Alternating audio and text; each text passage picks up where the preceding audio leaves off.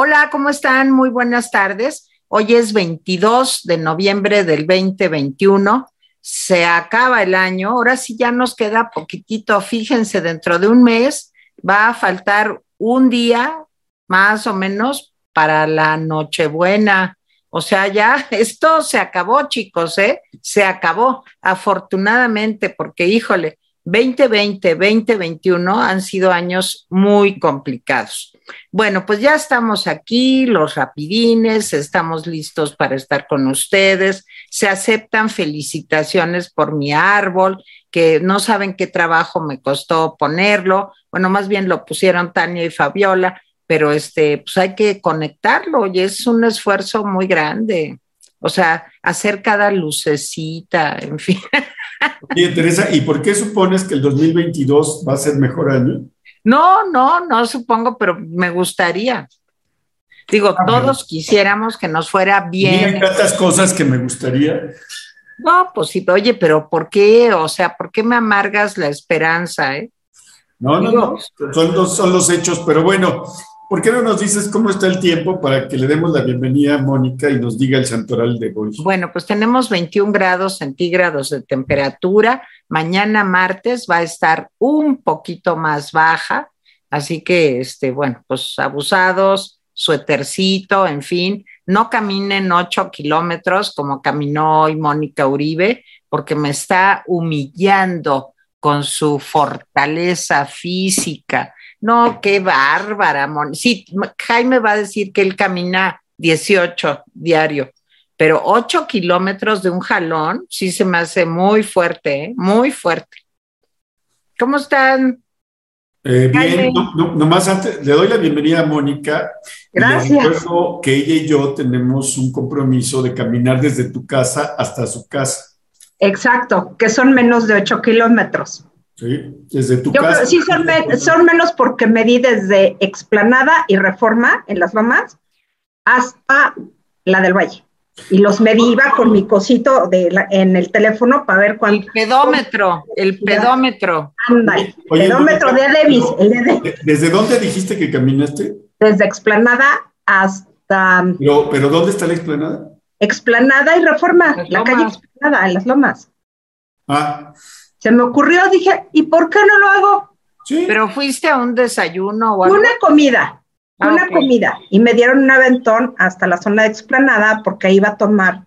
Ah, pero hoy, hoy o ayer. No, no, no, el sábado, el sábado. Ah, el sábado. Y se me ocurrió, ahora sí que dije, traigo zapatos como, traigo unas botas, dije, pues órale, a ver a dónde llego. Dije, quiero hacer 11 mil pasos hoy. Y resulta que, bueno, pues con que haga ocho ya luego llevo a Missy. Ya para Missy ya no me dio tiempo, la verdad. pues no. Ya, estaba yo un poco cansada, pero llegué así, uh, dije, ya la hice. Bravo. Fíjense, yo cuando... No me imaginé que, que lo pudiera hacer así hora y media caminando. Bien.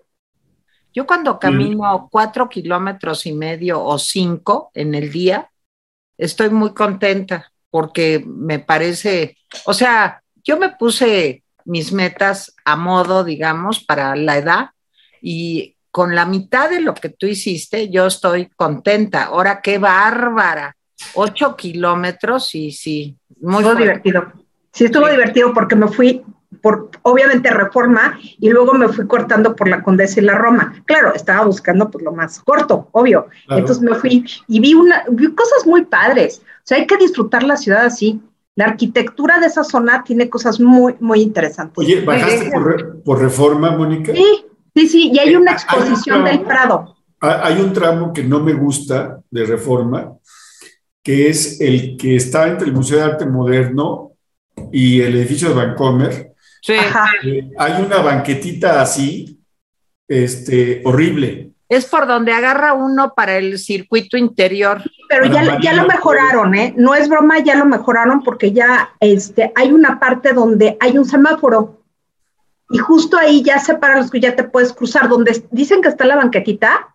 Se hace chiquita y ya pusieron unas cebras y ya te puedes cruzar, y hay un semáforo, entonces ya no, no es algo así que digas, híjole, ¿y ahora cómo le voy a hacer? No, ya no. Pues es lo que uno investiga caminando. A ver, pues ya denos el santoral y déjenos de a, contar sus A pantallar con tu fortaleza. Este, hoy es Santa Cecilia, felicidades a todas las Cecilias, y es patrona de los músicos, una mártir del siglo III. Y este, pues es una leyenda de esas leyendas áureas que supone que era una virgen cristiana, que la casan, hace un voto de castidad con el marido y al final los persiguen en uno de, en uno de los pogroms que se llamaban este, martirizaciones, o sea, donde pues cachaban cristianos y los metían en los leones, bueno, pues de, ese club era. De los primeros mártires están... era de, los, de los leones. Era de, los, rotarios, sino de, los rotarios, exacto. Y felicidades a la Cecilia. Oye, pero hoy hay gran fiesta en Garibaldi, ¿eh? Claro. ¿No vieron a Monreal cantando en Garibaldi? Y echándose así. A José Alfredo. A José Alfredo. Híjole, qué fuerte. Es que cantó aquella canción de este, y si tienes que, o sea, que cantes otra, es como va la El mundo raro, hombre. El, mundo raro. mundo raro, sí. Que tienes que decir una mentira, pues es, la canción de Monreal. Pues, no, pero el fin de semana. Clavada la canción de Monreal porque puras mentiras.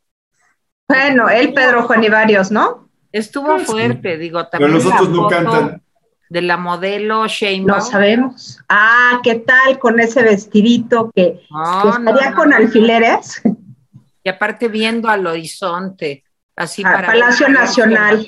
La, cantidad de memes que han hecho de eso es está buenísimo. Sublime. Sí, está buenísimo. Cuando, sale con tal la cara y todo el cuas. Y luego hay uno que es mejor todavía, en donde la sacan en otra ocasión con el dobladillo agarrado con clips. Con clips. Dices, ¿y cómo estaría ese vestidito blanco? ¿Lo tendría amarrado con pinzas de la ropa atrás o cómo? No, pero pues ya estamos en el papel de la reina Leticia. O sea, ese es. No, pero mira, lo de, lo de cuando dijo que gracias a ella, que se sintió orgullosa, que ella había contribuido al cese de la guerra de Vietnam, dije, híjole, está ya sincera se instaló en Meghan Markle, qué feo. Mark. No, mira, para... Bueno, pues yo soy de los pocos a los que Meghan Markle le creen. Híjole. pero de los muy pocos, ¿eh? Debes tener un muy bueno. Yo la conocí, ahora sí que la conocí antes que Harry. Pues sí, en Suits. Sí, en Suits, pero se ha vuelto insoportable. Infumable la pobre. Infumable, me cae fatal. Y bueno, ya vamos a darle porque ya basta. No, mejor hablemos de. Sí, mejor seamos frívolos el día de hoy. No, no, no, no. Ah. Para frivolidad es la mañanera, ¿eh? Hombre. Ah, claro. Esas son frivolidades y no bromas. Y saben que tengan para que aprendan. Ya. El gran estadista en acción. Exacto. Bueno, pues hoy, cosas. Este, a ver, ayer 21 de noviembre hubo 1.225 contagios y 99 muertes, más contagios y muertes que el domingo de la semana anterior. O sea, en la semana anterior, o sea, hubo pues, cuatro días en que hubo más contagios y muertes que los respectivos días de la semana anterior. Déjenme comentarles que sí está bajando el nivel de eh, pues, contagios y muertes todavía, pero por ahí dicen que dijo eh, que el secretario de seguridad, de seguridad, bueno, es que con esto de los cambios de salubridad, dijo que pues que sí tienen indicios de que viene la cuarta ola, pero no se lo vayan a decir a nadie. Y dicen por ahí los enterados que sí renunció y que renunció por un berrinchito que hice porque no lo llevaron a Washington. Eso dicen. Pero hoy el presidente dijo, no, ¿cómo creen que va a renunciar si es un hombre recto? Y ya saben que los hombres rectos no renuncian. ¿Quién sabe qué quiso decir con eso? Pero bueno. Este, y Marcelo Ebrard le tocó presidir eh, a, la, eh, a la Comisión de Seguridad, ¿cómo se llama? Este, al Consejo de Seguridad. Le tocó presidirlo hoy. Y por supuesto dijo que la ONU no había hecho lo suficiente. Hay que decirle a Marcelo y al presidente que eh, la ONU no funciona como un sheriff. ¿eh? De veras, o sea, no entienden cuál es el papel de la ONU. Y déjenme decirles que la ONU pues ha hecho muchísimo para tratar de frenar el tráfico ilícito de armas. Nomás les voy a comentar una cosa. Las campañas de la ONU contra las minas terrestres pues son muy conocidas y, y bueno, pues, Mónica y Teresa lo saben. Las campañas contra las armas nucleares o por el control de las armas nucleares, nomás les digo que a uno de nuestros mexicanos le dieron el premio Nobel porque ayudó en la ONU a eh, pues hacer un acuerdo en los momentos más álgidos de la guerra que todavía estaba medio fría. En fin, entonces. El señor Robles, un diplomático. Alfonso, Alfonso, García Robles. García Robles. García Robles, sí, me queda claro que fue él, pero sí, sí, quiero decir que eso de que no ha hecho lo suficiente, pues la verdad es que no le toca a, o sea, la ONU no es un gobierno mundial, no es un gobierno mundial. Ellos hacen acuerdos. Que hay muchas críticas que hacerle a la ONU, pues sí, pero esa no. Y bueno, luego exhortó a los países a que, eh, pues junto con el sector privado, hagan lo necesario para que las armas eh, no se vendan ilícitamente. Yo les voy a decir mi opinión, es que, pues sí, las, las, las empresas que hacen armas, pues hacen negocio, pues, pero los gobiernos, a los gobiernos les toca impedir que entren ilegalmente en la frontera. No, se supone que el ejército está en, las aduanas, no se supone que la marina está en los puertos. ¿Cómo es que siguen entrando los contrabandos? Les pregunta. Bueno, familiares de Rosario Robles, eh, que es la ex titular de, ya saben, de, eh, fueron a la oficina del Alto Comisionado de Derechos Humanos de las Naciones Unidas a solicitar audiencia para exponer el caso de Rosario Robles, por suerte. Y el INE dice que de las 490 mil firmas que le han llegado, hay 51 mil firmas que presentan anomalías. Ese va a ser otro agarrón con la cuarta, ¿eh? Ese va a ser otro agarrón con la cuarta, porque, y a Teresa y, a mí nos consta que luego son muy feroces, y bien, qué bueno, los del INE para revisar las firmas. Hijo. Pues que sean, porque sí me parece que eso de que voten los, los, los que están muertos o los que quién sabe qué, pues no. Bueno, este, eh, inversión extranjera. México captó 24.831.7 millones de dólares de enero a octubre. Hay una buena noticia y una mala. Este monto es 5.7% mayor que el del 2020. Esa es la buena. Y la mala es que es menor que el del 2019. Entonces, pues no nos hemos recuperado. Pero ya saben que en el manejo de las cifras hay verdades, mentiras y estadísticas.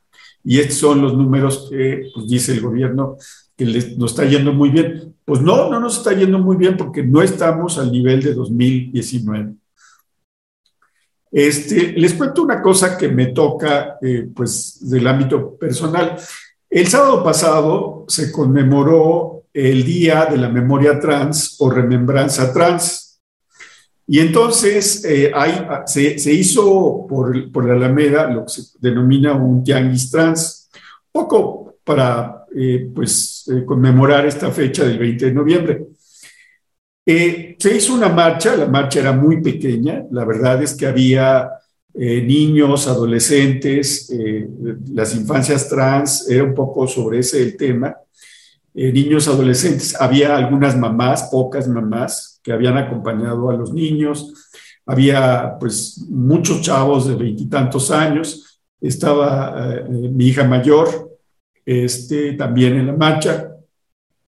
Y bueno, pues iban caminando sobre lo que es o lo que era Puente de Alvarado, resulta que no habían avanzado ni 20 metros cuando de repente un supercontingente de granaderos, de esos que no existen, les hizo frente y luego pues les encapsuló, así, o sea, rode, rodeado. Evidentemente, los niños, o sea, porque la verdad es que era como un paseo, no era como una marcha de protesta, era un paseo. Este, los niños y los jóvenes, los adolescentes se empezaron a poner muy mal, las mamás estaban muy preocupadas, evidentemente. Eh, y luego, por si fuera poco, sin que hubiera ninguna resistencia, les arrojaron un gas verde. Hijo. Según, el, eh, según la policía, no eran gases eh, lacrimógenos, sino gas de este que se usa en los extinguidores, pero era un gas verde.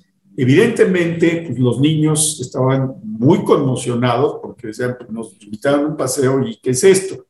Incluso un niño se puso muy mal de los nervios, se cayó, no se podía mover del, miedo, no se quería levantar del miedo. Este, lo llevaron al, hospital, tengo entendido. Entonces, eh, aquí la pregunta es, no hubo ninguna negociación, no hubo ningún eh, pues, intento de romper el cerco nunca, no hubo ninguna agresión por parte de los que marchaban y la verdad es que era Obvio que había niñas, niños y niñas en el lugar, que había adolescentes y que había pues, población trans, población no binaria, este, y que no estaban enfrentándose ante nada. Fue un encapsulamiento totalmente gratuito y una agresión y una represión que muestran a las claras, pues, quién es Claudia Sheinbaum. ¿Cuál era el temor? que esta pequeña marcha se atravesara en el camino del 20 de noviembre. Ya saben que el 20 de noviembre, pues Claudia no iba a permitir que se cruzara nadie por el camino de su jefe, y más bien nadie por el camino a la presidencia. Entonces, pues hizo, eh, eh, pasó todo esto, sí, la verdad es que se pasaron un momento muy amargo, y demuestra cuál es un poco la cara de este grupo gobernante cuando los presionas un poco, ¿sí? Eh, sí, quiero decirle, hoy Claudia Sheinbaum dice, fíjense, hace un condicional, si hubo abusos, se van a sancionar, si hubo abusos, ¿sí? Por supuesto, mi hija mayor pues empezó a tuitear, empezó a mandar, ¿dónde están las diputadas y los diputados trans? que, son de Morena, que no están metiendo las manos en este asunto para protestar. A mí lo que más me enojó fue el silencio de mucha gente que debía haber dicho nuestra solidaridad por lo inútil de esto. Sí, eso me molestó mucho. Gente que se supone es parte de la comunidad LGBT, TT+, este, me pareció pues, que simplemente eh, hay causas que les gustan y causas que no les gustan, y no, la represión se protesta contra quien sea. Bueno, esta es mi larga introducción. Le dejo la palabra a Mónica. Bueno, creo que el fin de semana estuvo llena de, estuvo lleno de noticias interesantes. Eh, de algún modo, eh, el tema, evidentemente, casi todo el fin de semana fue una reflexión sobre las las consecuencias de la reunión trilateral.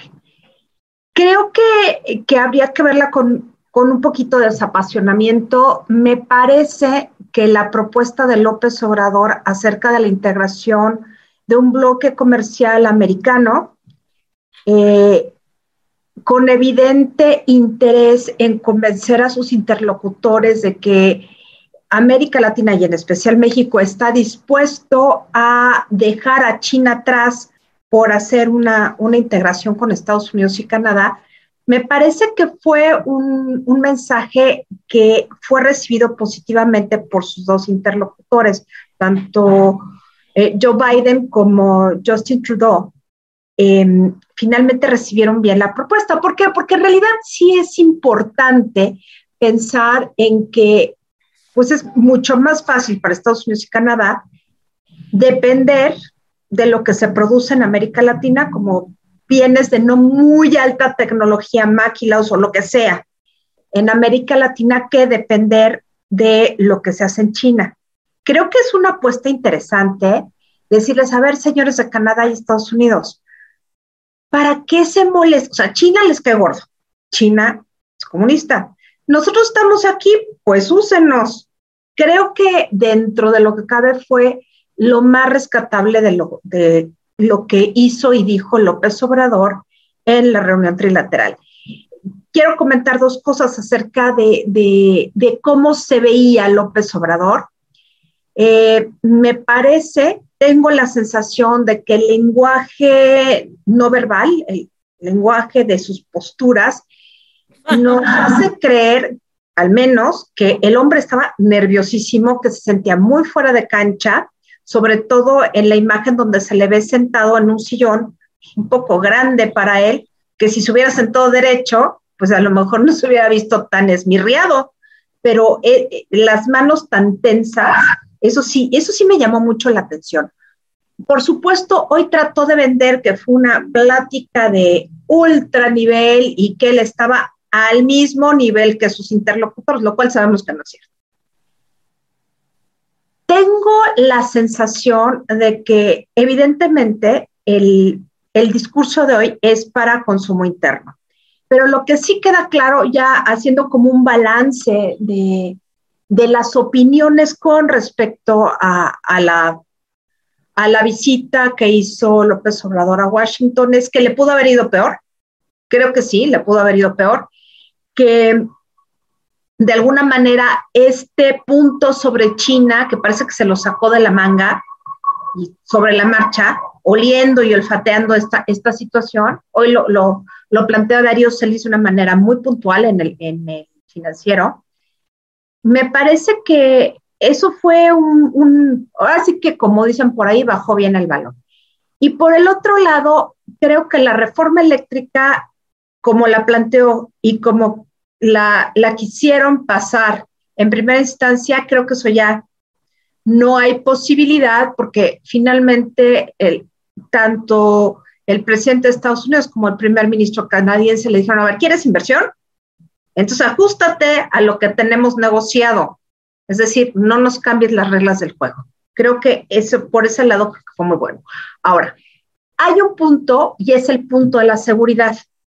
Y ahí creo que fue clarísimo el presidente Biden, clarísimo, antes de que llegara López Obrador, que yo no sé por qué demonios tuvo que volar en avión comercial desde Cancún a Washington, si no hay vuelo directo.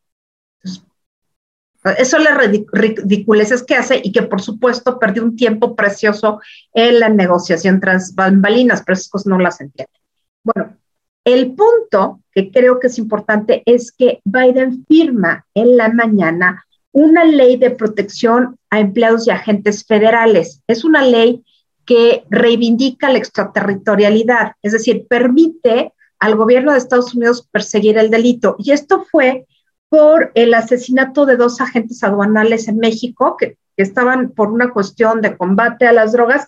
Esto fue de apellido Zapata y Ávila, mexicoamericanos que fueron asesinados en San Luis Potosí en el año 2011 y se creó esta ley. Entonces, este tema de la extraterritorialidad es el anuncio para López Obrador de que tu tema de seguridad tiene que ser un tema real, si no vamos a entrar y no nos va a importar porque tenemos toda una legitimidad legal y aparte ética de defender a nuestros connacionales. Y creo que por eso hoy apareció Rosa Isela este, Rodríguez, la secretaria de Seguridad, pues con el informe. Creo que esa fue la respuesta de López Obrador, decir, bueno, el tema de seguridad sí les importa y pues, habrá que complacerlos de de algún modo. Supongo que de hoy en más, el, el discurso de abrazos, no balazos, va a ir disminuyendo subrepticiamente hasta que nos olvidemos de los abrazos. Pero sí creo que la presencia de hoy de Rosicela fue la respuesta a los requerimientos y de alguna manera exigencias del gobierno de Estados Unidos. Y aquí también se cruza el tema China. ¿Por qué? Porque finalmente China utiliza la costa mexicana para, eh, para introducir drogas o precursores como el fentanilo a Estados Unidos. Entonces, sí es el interés de, López Obrador de controlar este, este comercio que viene desde China Y por el otro lado, mm, creo que la alianza con los cárteles eh, va a sufrir alguna modificación. Este fin de semana, desde el viernes, nos enteramos de cosas atroces en Acapulco, sobre todo en, Zacatecas, los cadáveres colgando del, puente. Creo que en términos de seguridad, todo el país está igual. Y creo que eh, ya no va a poder soportar López Obrador tanta, tanta violencia que está afectando a la, a la población civil. Porque antes la matazón era entre narcotraficantes. Ahora ya se meten con la, con la población civil, que es algo que no ocurría antes. No ocurría. Quizá el caso más, más sonado es el de Ayotzinapa, pero nadie nos ha dicho realmente este, qué pasaba dentro de, de, la normal de Ayotzinapa y cuál era la relación o la utilización que los cárteles hacían de los alumnos de Ayotzinapa. Este es un tema que tiene, tiene trasfondo. Entonces, creo que, eh, que la estrategia de López Obrador para la seguridad tiene dos vertientes igual más de peligrosas. Una es em, la información que nos estén las mañaneras de los lunes, nos toque información de seguridad y probablemente también los miércoles. Va a tratar de, de dar una apariencia pública de un mayor interés del gobierno en la seguridad. Y la otra parte es el fortalecimiento de las Fuerzas Armadas, que es mi segundo tema, porque ese realmente es verdaderamente preocupante en estos momentos. Creo que el ejército, sobre todo el ejército de tierra, está asumiendo roles que desde 1940 no asume. Y eso puede ser muy peligroso. Tere. Bueno, pues, ¿qué les puedo decir? Este, yo creo que fue un fin de semana, como decía Mónica, eh, lleno de mucha información, de muchas cosas, pero además, este, pues, con cosas realmente muy preocupantes. Eh, antes de que se me olvide, les recomiendo mi artículo de hoy en la revista, bueno, en la plataforma, etcétera, porque ahí hablo, pues, de lo que está pasando con las Fuerzas Armadas en nuestro país. Miren, les voy a decir una cosa, yo no vi el desfile del sábado, entre una de las muchas cosas que sucedieron, porque, o sea, pues ya no me gusta, o sea, le veo algo, eh, pues en fin, que, que huele mal, que al menos a mí me huele mal. Y después de las declaraciones del secretario de la Defensa, en el sentido de que eh, la cuarta transformación es lo que sigue después de la, la primera, la segunda, la tercera, que fue la Revolución Mexicana, y ahora sigue la cuarta transformación. No lo vi.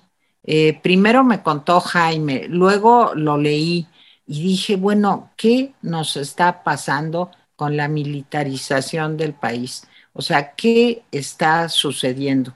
No solamente tienen más de 100 funciones, 147, si no recuerdo mal, o por ahí funciones que les han sido encargadas por esta administración, por el presidente López Obrador a los militares, sino además disponen de cantidades multimillonarias de dinero eh, en donde no tienen que explicar, hay una opacidad total en cuanto al manejo Vi un video, es sí lo vi, de Carlos Loret de Mola, que se los recomiendo. Yo lo subí en mi Twitter, en donde explica cómo se hacen las adjudicaciones, eh, cómo no hay licitaciones para entregar contratos. Hay una foto que habla por sí sola, donde se ve pues, en una esquina, en un lugar eh, pues, modesto de la Ciudad de México, una distribuidora de materiales de construcción y se supone que ahí hubo contratos eh, para Santa Lucía por cientos de millones de pesos. Vean la investigación de Carlos Loret de Mola Es realmente muy preocupante lo que está pasando. Y lo peor de todo es que estamos como ese ejemplo que ponía Jaime ya hace como año y medio, al principio de esta administración, cuando decía Jaime que estábamos como las langostas, que las meten a una olla, le echan agua y pues primero están muy a gusto, le van subiendo a la lumbre y al rato pues sí está tibia, qué padre, y al rato hace mucho calor y al rato pues están muertas porque poco a poco las fueron acostumbrando pues a la tragedia que están viviendo esas langostas. Y nosotros podríamos llamar a este día el Día de la Langosta. De veras, hay una película, por cierto, que no tiene nada que ver con esto, pero que es muy buena. Este, ¿por qué? Pues porque el presidente López Obrador dijo en su campaña que los militares iban a regresar a los cuarteles, que la militarización pues no había dado eh, resultados en el combate al crimen organizado. Hoy, con la presencia de la señora Rosa Isela, dijo que sí, pues que los feminicidios han bajado tantito, que bueno, hay que reconocer que las violaciones van a la alza y también la trata de personas, pero todo va muy bien, o sea, todo es perfecto. Además, escuché con López Dóriga, ese dato yo no lo recuerdo, pero a ver si mis compañeros lo escucharon también en la mañanera, que habían bajado los homicidios dolosos en un 3.9%. Esto me parece gravísimo porque a estas alturas del sexenio llevamos más de 100 mil personas asesinadas. La cuenta exacta son 104 mil y piquito de personas asesinadas. Esto que decía Moni, eh, pues de los colgados en Zacatecas, pues nadie se quiere hacer responsable de eso. Ya vieron lo que dijo el señor David Monreal, el gobernador de Zacatecas, dijo que no, pues que ahí se los van a colgar y que se los dejan de regalo para fastidiarlos. Pues miren, yo no sé si se los dejan de regalo, si es algo planeado para demoler al señor Monreal como gobernador de ese estado. No sé si ahí la situación se ha vuelto insostenible con los cárteles de la droga y entre ellos, pero el resultado es que ustedes viajarían de veras a un país en donde vieran esas escenas en un puente colgados nueve cadáveres eh, es como de película de terror. Y ayer leía yo también una investigación en cuanto a que el país ha dejado de ganar algo así como 14 mil millones de dólares por concepto del bajón de turismo.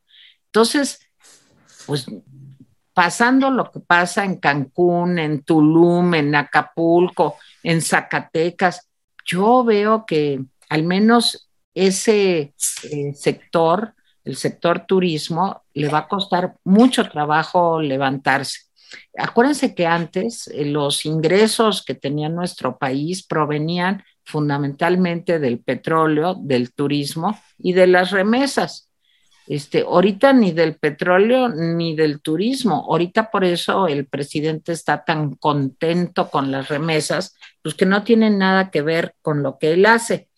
Y toda la mañanera yo creo que se trató pues de echarse porras, de decir que todo va muy bien, que la seguridad es perfecta, para poder completar el cuadro redondo de una mañanera. No faltó el elogio de Rosa Isela a las Fuerzas Armadas, a la Secretaría de Marina. Eh, me recomendó hoy Jaime que leyera un artículo que ya leí de Alejandro Ope, que está en el Universal, donde pues, realmente la situación se ve muy preocupante porque nunca tan abiertamente habían primero dispuesto de las cantidades de dinero que, que disponen los militares. No tienen que darle cuentas a nadie porque dicen que son asuntos de seguridad nacional y que ellos solamente responden al jefe de las Fuerzas Armadas, que es el presidente. Cada vez tienen más eh, tareas que realizar desde tareas de la Secretaría del Bienestar, construir sucursales bancarias, administrar aduanas, ¿para qué les digo? Son todas las que ya hemos dicho y más. Y, y, pues como que nos estamos acostumbrando, como que decimos, ah, pues sí, los militares pues cada vez hacen más cosas. Ya hoy llegó alguien a preguntarme en Twitter, oiga Tere, ¿y usted cree que podría haber un candidato a la presidencia que fuera militar? Yo nomás les digo que en Venezuela 10 ministerios o 10 secretarías están en manos de militares y tres vicepresidencias de Venezuela las eh, comandan militares. Entonces, pues va a ser muy difícil poder salir de esta situación que estamos viviendo.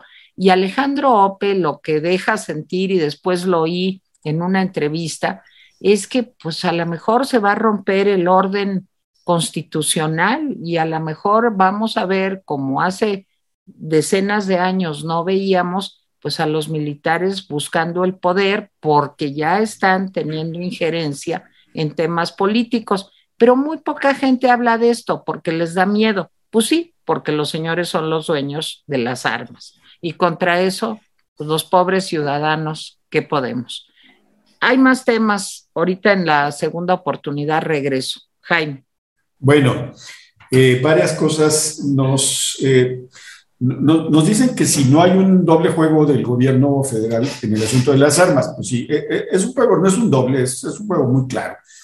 Miren, los Estados Unidos eh, ya vieron que tuvieron más de 100 mil muertes por sobredosis, es una cifra escandalosa para Estados Unidos en un año. ¿Y, qué es lo que hacen? Pues lo más fácil, le echan la culpa a México. Y viceversa, eh, en el caso de México, le estamos echando la culpa a, a los 11 fabricantes de armas de las matazones aquí en México. ¿Sí? A mí no me consuela que el 50% de las muertes ocurran en, en, seis estados. No me consuela en absoluto, porque hasta donde yo sé, ahí viven pues, personas como, como yo, como, como ustedes. Y la verdad es que es un consuelo de tontos, es el mismo consuelo estúpido que tenía Calderón y el mismo consuelo estúpido que tenía Peña. Ah, es que nada más en seis estados, ah, bueno, ahí que se mate. Pues no, no me consuela ni que estén bajo la, el liderazgo del PAN, de Morena, no consuela eso, eso no, no consuela y tenemos que rechazarlos. Entonces el juego del gobierno es, vamos a demandar a los 11 fabricantes porque han sido negligentes. Yo no dudo que sean negligentes y que estén metidos en eso, pero la obligación de filtrar las armas en las aduanas, en los puertos, es de México. Y si no se hace pese a los militares, quiere decir que fracasaron. No, no hay otro, no hay otra, fracasaron. Pero es muy padre porque te sirve de cortina de humo echarle la culpa nada más a los fabricantes. Dice Esencias que me burlo porque trabaja en Acapulco. Esencias es pura envidia, te lo confieso. Es pura envidia de todo este grupo que quisiera estar este, junto a la piscina, tecleando en, tu, en la computadora, ¿sí? tomando este, un, un, refresco. ¿sí? Pero bueno, dice Olga que soy un aburrido, que deberíamos hacer el programa de las, así como empezamos, que así debería ser todo el programa. Pues sí. Hoy el aburrido, sí. Y eh, nos preguntan si sabemos algo del auditor que renunció. Sí, sí, sí sabemos. El, el, Reforma lo ha estado siguiendo el caso. Él dice que renunció porque cambiaron las reglas del juego y ahora todas las auditorías se concentran en una sola área y pues tienen el visto bueno del mero director y que eso hace que la revisión de la auditoría no sea más repartida, más transparente. Eso es lo que hace. Bueno, rápidamente. Sí, yo sigo pensando que le fue bien al presidente en eh, su gira de Washington y hoy la presumió hasta la saciedad. Sí. No que con Kamala, que con, que con, con Kamala terminó como brothers, que con Trudeau de a cuartos, que con Biden este, de caballero a caballero. O sea, les voy a decir una cosa, el presidente es muy cursi para, para decir las cosas, ¿no? Pero bueno, esa es otra cosa. Le fue bien, sí. Y una cosa importante es, Yo el gran reproche que le hago a la gira del presidente es que los temas de México estuvieron ausentes. O ahí fueron a discutir los temas que le interesaban a Estados Unidos y Canadá y los temas de México, digo, y lo dije el viernes, si todo había sido para sacar Sembrando Oportunidades, que le ha de ver, el nombrecito le ha de haber repateado al observador, ¿sí? Este, y no Sembrando Vida como él quería, la verdad es que si ese fue su logro y el hecho de que no le llamaran la atención, pues, solo, pues sí, le fue bien, pero ¿dónde están los temas de México? Los temas de México son, uno, este, seguridad. Dos, que los norteamericanos controlen el flujo de armas hasta donde puedan. Tres, que eh, pues eh, haya inversiones más claras, ¿sí? Pero ninguno de los temas que tenemos con Estados Unidos y Canadá fue tratado y además fue a decir que ya no hay problema con las mineras canadienses y, y como ese, muchos, muchos, muchos temas. Pues resulta que hace un mes, estuve buscando la declaración, hace un mes decía que las mineras canadienses eran unas abusivas y ahora ya no hay problema. En fin, cada quien. En el, en, el término de, seguridad, miren, lo que dice eh, eh, este Alejandro Ope textualmente es lo siguiente, dice, dice, no, dice, lo que está pasando a ver, ¿dónde dice? Pues ya creo que lo perdí. Bueno, lo que dice Alejandro Ope, básicamente, es que el secretario de la Defensa, por primera vez en la historia moderna de las Fuerzas Armadas Mexicanas, dice que el bien de la patria pasa por el proyecto del presidente. Y no, perdón, pero el bien de la patria no necesariamente pasa por ningún proyecto partidista. Y lo que hizo el secretario, yo lo que creo es que simplemente este, eh, se le fue la boca por quedar bien. Eh, y la verdad es que yo sí eh, dudo que el bien de la patria pase por el, el bien del actual grupo, gobernante. Y lo más grave, se pregunta OPE, ¿hasta dónde llega este apoyo? Porque si en una elección gana un grupo que no es este, la pregunta es, ¿qué va a hacer el ejército? Es una pregunta dura. Y al final concluye eh, eh, Alejandro Ope que ya no le tiene confianza al ejército. Yo nunca le tuve confianza al ejército, pero eso es por mi vocación de ultraizquierda en, en los años 70 o de izquierda en los años 70. Yo no me explico cómo tanta gente que combatió el militarismo en el sexenio de Calderón, en el sexenio de Peña, ahorita están calladitos, calladitos, calladitos, y no dicen ni pío ante esto que está pasando. Yo sí creo que eso pues, no es algo que, debería permitirse. Sobre los datos, solamente les voy a decir sobre los datos que dice este, eh, Rosa Isela. Rosa Isela, perdón que lo diga, pero es una lectora de noticias y una presentadora, no es la secretaria de seguridad. Fíjense cómo está. López Obrador dice, y ahora les presento a Rosa Isela. Rosa Isela. Llega Rosa Isela y dice que no, que los, este fue el informe, no es un informe especial, cada 20 de cada mes se hace un informe de, de seguridad. A veces se hace antes, a veces se hace después. Llega Rosa Isela, hace dos o tres movimientos de manos y ahora con ustedes, ¿sí? el mero mero de la Guardia Nacional, que es el que trae los datos realmente. Y luego el secretario de la Defensa, y luego mi general secretario de Marina, o mi admirante, no sé. Entonces ya presentan los tres y presentan los datos. Pero ¿saben qué datos presentan? Primero nos dan una mareada. No, movilizamos 1.400 hombres para acá, 1.300 para allá, decomisamos este, tres tanquetas, dos chocorroles, dos patos. Y ya, y ya cuando ya uno está pero medio dormido, porque a esas horas lo más sano es estar dormido, ya cuando uno está medio dormido, llega Rosa Isela con los datos. Yo les voy a decir los de los datos. Tomémoslo con pinzas. ¿Por qué? Porque recuerden que todos los datos de seguridad que están dando no están confirmados. no están confirmados. Y además hace una cosa, Rosa Isela, muy interesante, dice, de enero a, a octubre disminuyó. Y uno dice, ah, disminuyó con relación a qué? Disminuyó con relación al año pasado, al año antepasado, porque así se las gastan. Hay algunos comparativos que lo hacen con el año pasado, lo cual es lógico. Pero hay algunos comparativos que los hacen con 2019, otros que los hacen con 2018. Uno dice, ¿pero de qué se trata? De lo que se trata es de hacer aparecer las cosas como no son. Entonces, pues miren, tomemos los datos de Rosa Isela con pinzas, porque sí, yo creo que pues, ahí yo no les creería hasta no ver los datos directos. ¿sí? No he tenido tiempo de verlos, pero hasta no verlos yo no le creo, porque son datos preliminares y con comparativos que no están claros. Y yo con esto termino, le doy la palabra a Mónica.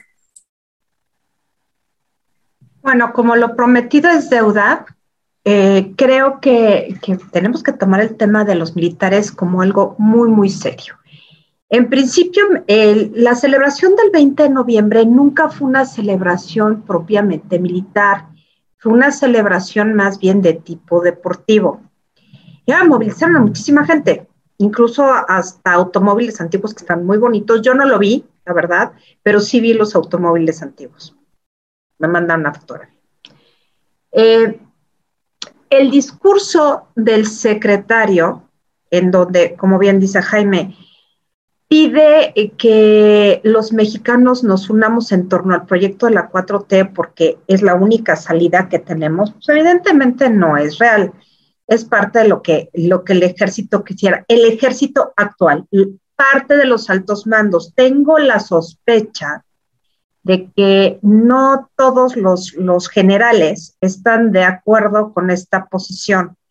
Desde hace mucho tiempo hay una división en el ejército eh, sobre todo el ejército de tierra, eh, entre las filiaciones políticas de los altos mandos. Sí hay pristas, yo creo que quedan pocos, pero había muchos panistas, había pues algunos con Morena, y creo que el presidente se ha esmerado en tratar de cooptar al ejército. Ahora, hay un dato externo que nos debería estar preocupando muchísimo. Y estos son las elecciones en Chile.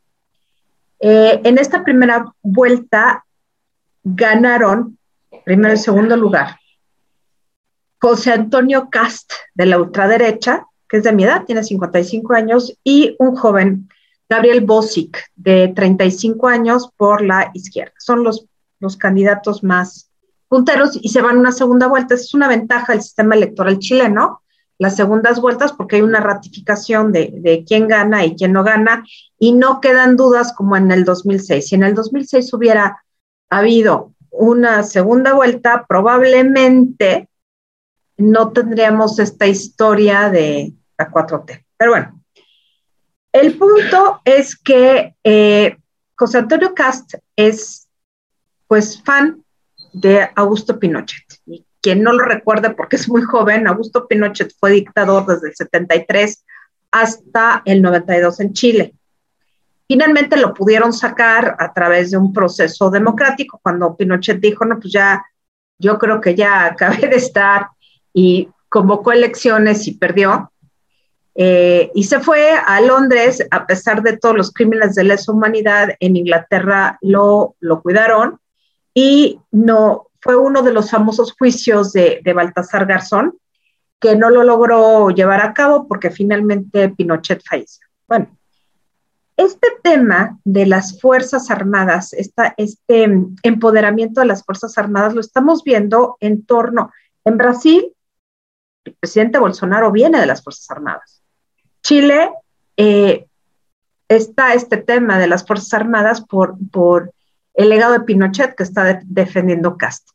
Y generalmente hay una cuestión de, de, dominó en la región. El único país que se había salvado de un régimen militar fue México, precisamente porque el sistema político mexicano en 1940 decidió que era el último gobierno de los generales con Manuel Ávila Camacho y dentro del PRI, eh, todavía no era PRI, era apenas el Partido este, Nacional Revolucionario, no, ya era el PRM en esa época, este, decidió, decidió que, que no era conveniente darle el poder a los, a los militares, hizo bien.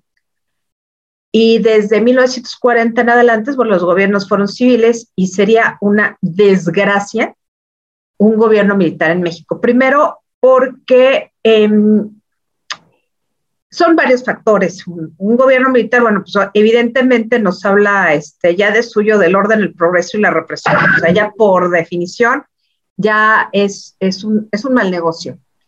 Segundo, la idea de López Obrador de fortalecerlos de tal manera en que vinculando sus nuevas obras faraónicas, sus nuevos proyectos faraónicos al ejército, van a ser protegidos de una privatización, tampoco es como real, o sea, no, no tendría que, que ser así exclusivamente.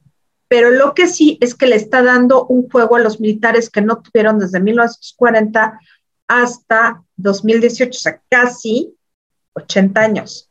Los militares hasta 1982 fueron absolutamente, o sea, del 40 al 82, 40 años, tuvieron claro, salvo en el caso del general Enríquez, tuvieron claro que no iban a acceder al poder, que ya no era su papel y que lo único era la institucionalidad, que era su camino y que no iba a haber ningún problema. A partir de 1982 hay un problema dentro del ejército que es claro, sobre todo con el caso de, este general, eh, el general Gallardo, que le conculcaron sus derechos humanos y fue todo una cosa espantosa por, por, lo, por lo que él descubrió de los cochupos con el, el criadero de Santa Gertrudis en Chihuahua, que fue fundado por un familiar mío, por cierto.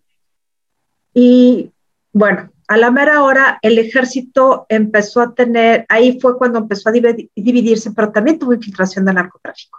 Entonces, me parece que la apuesta del presidente en términos de lo global y de lo regional no es una apuesta que tenga, creo, espero, espero que no tenga mucha salida porque eh, los militares mexicanos, a diferencia de los militares en el resto de América Latina, no son de élite, son populares. Eso es, eso es algo bueno.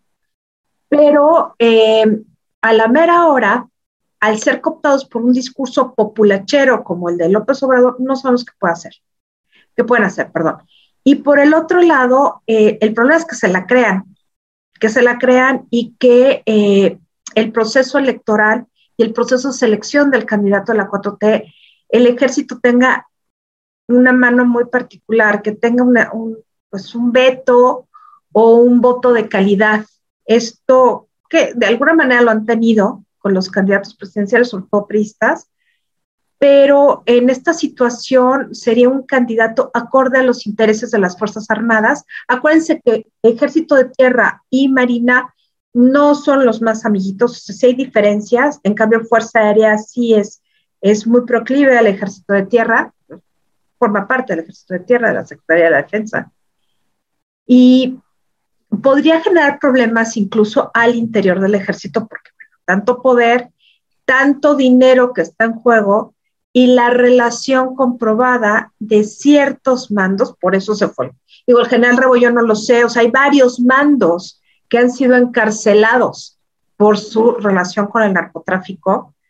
Y, esto ha tenido, que, ha tenido que ver la DEA y una serie de cosas. Yo no sé, y en este caso sí me, me parece que el gobierno de Estados Unidos tendría algo que decir con respecto a los militares mexicanos al cargo.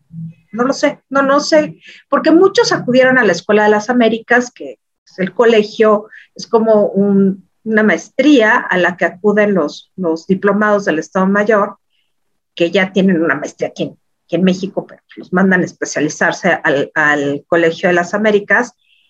Y de ahí es de donde han salido los grandes represores. Casi todos los, los, si vemos el currículum de los militares asociados a regímenes represores en toda América Latina, generalmente pasaron por el Colegio de las Américas.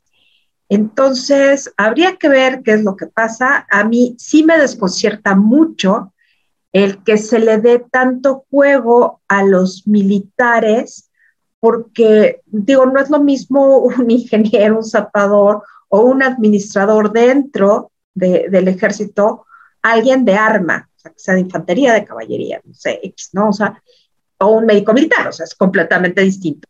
Entonces habría que ver, habría que sopesar y, y sobre todo habría que defender las instituciones civiles con todo, porque los militares en México hasta ahora sabemos que son institucionales, pero tanto poder y tanto dinero marea. Y después no sabemos qué pueda pasar, porque le están dando demasiado juego político y no hay, no hay ese trasfondo y, esa, esa idea de ciudadanía dentro de los militares que se conozcan. Bueno, pues yo nada más termino con un asunto que quiero mencionar. la, semana pasada en Guadalajara, cuatro jóvenes, digamos, por cumplir aparentemente un reto en Internet, golpearon hasta que tiraron a una persona de la tercera edad.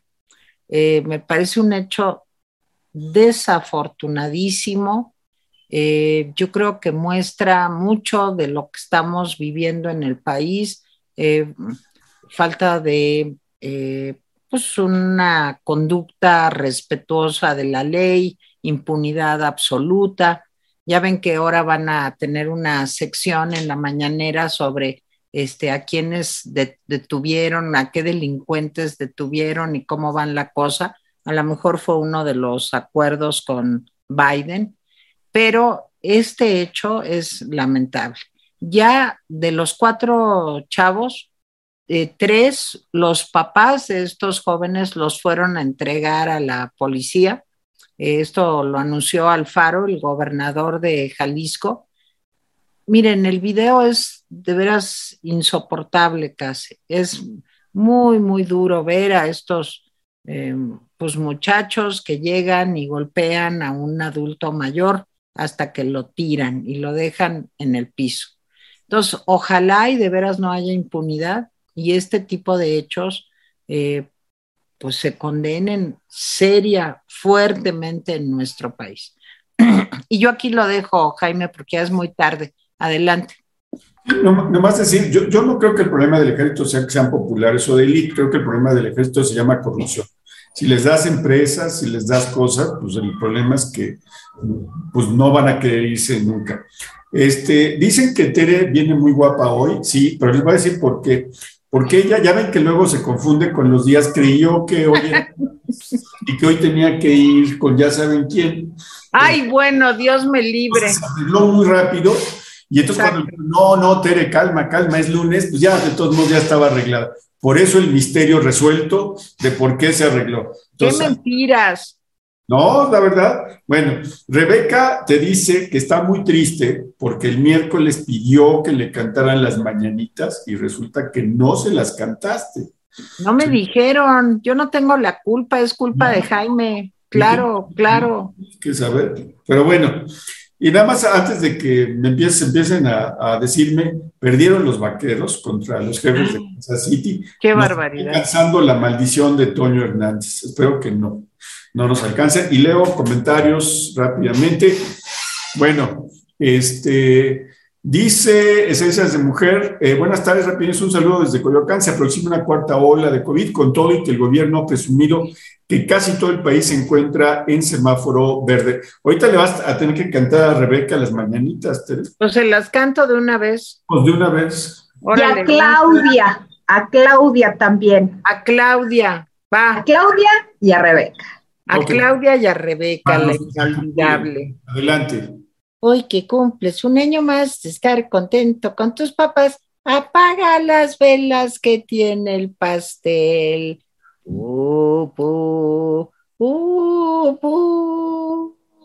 ¡Felicidades! Bueno. Conste que este ridículo lo hago a petición popular. Sí es. Bueno, dice Miriam Ansu 00 Pupi, rapidines, ¿qué piensan de que Claudia Sheinbaum ayudó a culminar la guerra de Vietnam? no solamente la guerra de Vietnam, Miriam, no, no ella ayudó a, terminar, a, castigar a los culpables del, 11 de septiembre. No, pues, por favor. No, hasta de la Guerra Mundial. Es eso. No, es un es héroe epónima. Heroína epónima. Dice Virginia Arzate, hola nuevamente, casi no salgo, pero el viernes vi en Avenida Coyoacán y Parroquia una señora convenciendo de firmar para la revocación a un chico de puesto de tacos. Hoy pasé por Metro Zapata y había más, pues sí, están todos lados. Luigi Moon, una declaración, una de aclaración, rapidines. El ejército no es de AMLO, es de México. Molesta que López corrompa todo lo que toca, incluyendo el ejército. López, López es el rey Miras al revés. Todo lo que toca lo hace y hay un triangulito. Yo puse eso ayer en mi Twitter. Está copiando entonces. Está copiándome. Jorge Alberto García Sánchez, rogamos que la derecha neoliberal se siga metiendo con nuestras Fuerzas Armadas para que siendo este un organismo autónomo proceda en contra de todas, de todas sus difamaciones. No, ahora sí que me perdí. Por cierto, que hoy escribe Julio Astillero y dice algo así como, dice, qué bueno, ya sabemos cuál es el remedio de, contra el neoliberalismo. Eh, digo, crítico Julio Astillero contra el gobierno, porque dice, el remedio contra el neoliberalismo es el militarismo. Hijo. Digo, y, Julio Astillero no es ningún enemigo del observador, ¿eh? pero también es un hombre pues, tiene sus propias opiniones. David Méndez dice, Claudia Sheinbaum responsable de las muertes ocasionadas por la caída de la línea 12 del metro porque desvió fondos destinados al mantenimiento. No hay que dejar que esto se olvide, ni Mancera ni Ebrard. ¿Sí? Camila Blanes, oigan, ¿qué saben de un auditor, señor Lozano, que renunció a la, este, a, a las office, de que estaba viendo las tranzas que están haciendo? Ya lo platicamos. Eh, Rogelio Díaz dice, López Obrador solo leyó la propuesta, esta propuesta es de Biden, recuerda que México quería negociar con China, no nos engañemos, por cierto, que no sé si, si lo comentaste, Mónica, pero China ya le contestó a López Obrador que de qué, cuál fumó. ¿Sí lo comentaste, Mónica? No, eso no lo comenté nada más que López Obrador este, estaba en la onda de, sí, sí, vamos a, a sacar a China del juego, pero es obvio que China fuera a protestar, ¿no? Sí, sí, ya. Como si no tuvieran, como si no tuvieran inversiones en México, o sea, ¿cómo? O en Brasil. Miren, estamos, eh, el, el, señor López Obrador rompió dos cosas que incluso gobernantes muy torpes habían respetado. La primera es, no le des un cheque en blanco a los norteamericanos nunca. Y dos, no te metas ni con Rusia ni con China, ¿sí? Porque esos son muy pesaditos de llevarse. Entonces, el presidente fue a darle un cheque en blanco a Biden, ¿sí? Y se metió con China. Nomás digo, esto no se va a quedar así. Pues creo que no. María Ortiz dice, la hija de Jaime solo fue a apoyar o es trans. Es una mujer trans, mi hija. Es una pena que no acabemos de respetarnos como seres humanos. Aquí en Jalisco la semana pasada un grupo de 20 mujeres agredieron a una pareja trans. Supe de la situación y la verdad es que me dio mucha tristeza. Mi hija mayor hizo un pequeño video que está en, en, YouTube sobre el tema y hizo una reflexión que se las dejo. Dijo, esta forma de vida en el país no nos está funcionando. Pues claro que, no. Me, conmovió mucho, se lo dije ayer a mi hija mayor. Este, eh, pues sí, le dije, me conmovió mucho lo que dijiste. Marta Treviño, los cadáveres fueron en Zacatecas, sí, y el gobernador hace lo mismo que hacían otros gobernadores del PRI y del PAN. Ah, no, es que nos lo sembraron. Sí, claro. que lo denuncie, que diga. ¿En cuál de los 50 estados lograría la reducción de delitos?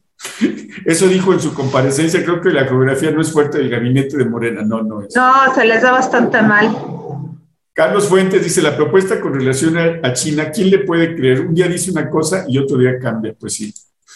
Eh, Walter Navarro, testimoniales de sobrevivientes del llamado holocausto coinciden que no se percataron de lo que ocurriría, argumentando que la estrategia fue aplicada paulatinamente. Totalmente de acuerdo, Walter Navarro. Ahí, eh, si puedes leer a Hannah Arendt, ¿sí? Eh, básica, Hannah Arendt, parece. Es lo que dice que, y, bueno, Hannah Arendt, pues no era muy querida en la comunidad eh, judía de Estados Unidos, porque ella era muy crítica hacia los líderes eh, pues, de europeos de pues, el judaísmo, porque dice que no previeron eso y que estaban viendo que estaba pasando y creyeron que se iba a frenar y ya ver. Pues sí, claro.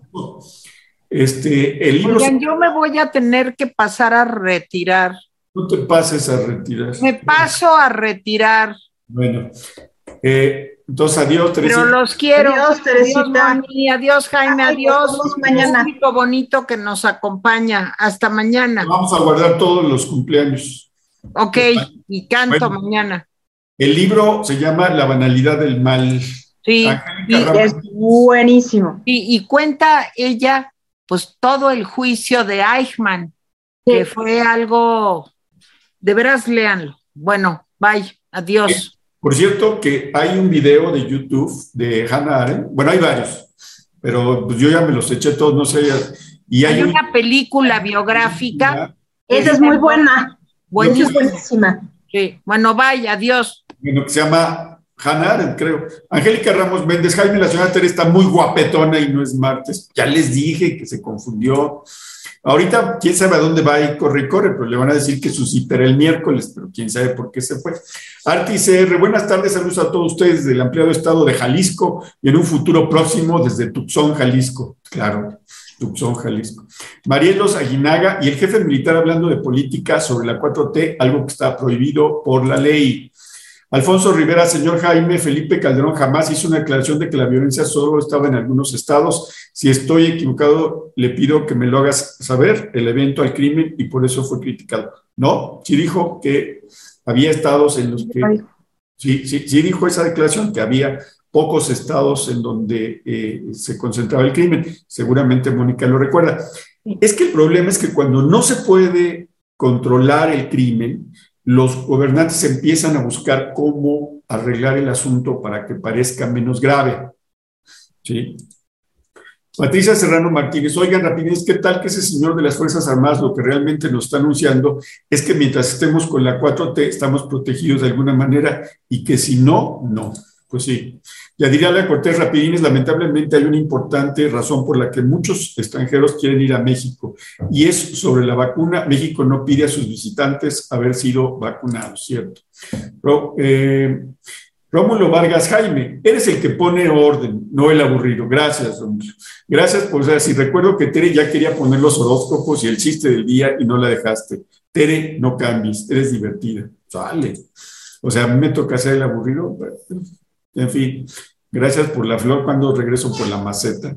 Gracias, L. Sánchez de López Obrador está diciendo que Biden felicitó a la rata Obrador por la lucha contra la corrupción. Eso también es de preocupación. Hay un artículo en el Financial, creo que en el Financial Times, Mónica, que dice que no tiene mucho que presumir López Obrador de la corrupción y analiza el caso Los la prensa internacional se come vivo a López Obrador, porque en realidad, desde la óptica externa, pues no hay mucho que presumir, digo, desde la óptica interna tampoco, pero aquí pues maneja los medios y maneja su corte de chayoteros, esos sí chayoteros, este, que le, le rinden pleitesía. Esos sí son chayoteros, nosotros no somos chayoteros. Y este, finalmente ¿qué sale? O sea, ¿qué hay de avance? No hay nada. O sea, es, discurso. Ese es el tema de López Obrador. Su discurso está ocupando todos los espacios y hay gente que se lo cree. Pues, qué desgracia, ¿no? Maribel Pineda dice, rapidines, hoy cumple 73 años mi mamá Cecilia, querida Tere, podrías cantarle unas mañanitas, mil gracias. Bueno, pues hoy, mañana se las va a cantar. Mañana. A las Cecilias mañana. Cecilias, por cierto, su mamá cumple 73 años. Bueno, él estrella, qué bonito arbolito el de Tere, lleno de luciérnagas. Debió de ser muy entretenido perseguir y atrapar a tantas luciérnagas. Sí, no saben el esfuerzo que hizo Teresita. Bueno, yo con esto agradezco a todos los que nos apoyaron y también eh, mañana le cantará a Estrella, que fue su cumpleaños. Entonces, Cecilia, que cumple 73, y eh, ¿quién más? Estrella, que cumple años, entonces las vamos a este, cantar, bueno, se las va a cantar Tere mañana. Y yo me despido, le doy las gracias a Mónica y a, y a Teresa en la lejanía. Gracias.